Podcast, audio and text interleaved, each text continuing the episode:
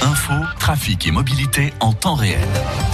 Et de belles éclaircies pour terminer la journée et du soleil qui va nous accompagner encore demain avec 20 euh, à 23 degrés pour les températures maxi. Il est 17h.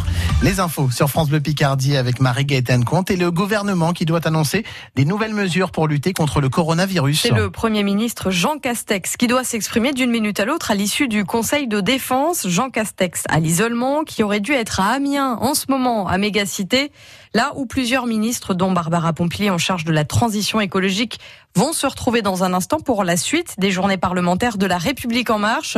Les ministres et les marcheurs auront un comité d'accueil, François Sauvestre.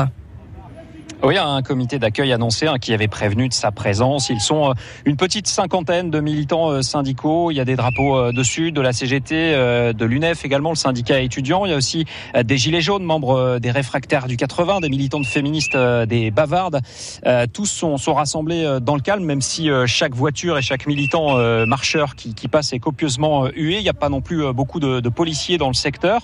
Le but de ce comité d'accueil, eh bien, c'est bien sûr d'afficher une opposition toute tous azimuts à, la politique de la majorité et du gouvernement réunis ici euh, à Amiens, mais il sera bien difficile pour eux de faire entendre cette colère jusqu'aux oreilles de ceux et celles qu'ils euh, visent. Euh, ces opposants sont en effet cantonnés sur le parking avant même la première grille d'entrée de Mégacité. On est à 500 bons mètres de la première porte de l'entrée de la salle. Les précisions de François Sauvestre pour France Bleu Picardie. Une nouvelle grenade de désencerclement moins dangereuse sera utilisée dès demain dans le cadre des manifestations, annonce Gérald Darmanin. Le ministre de l'Intérieur précise qu'un accord d'un superviseur sera obligatoire pour chaque tir.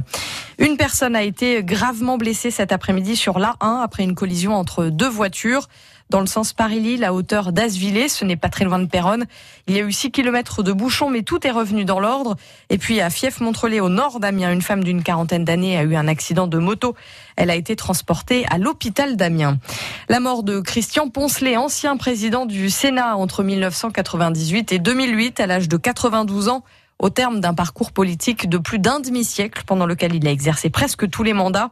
Le président de l'Assemblée nationale, Richard Ferrand, a rendu hommage à un élu passionné qui a consacré sa vie à la chose publique et à son territoire. En football, Régis Gertner fait son retour demain soir à la Licorne. Le gardien de but de l'Amiens SC s'est cassé le doigt cet été et il est prêt, confirme Luca Elsner, l'entraîneur de l'Amiens SC.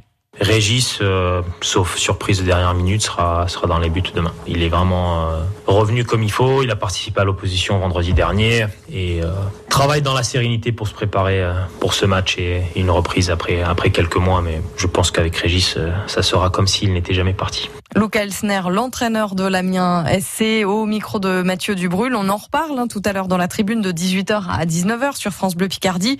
Notez aussi l'officialisation de l'arrivée de Stéphane Audet.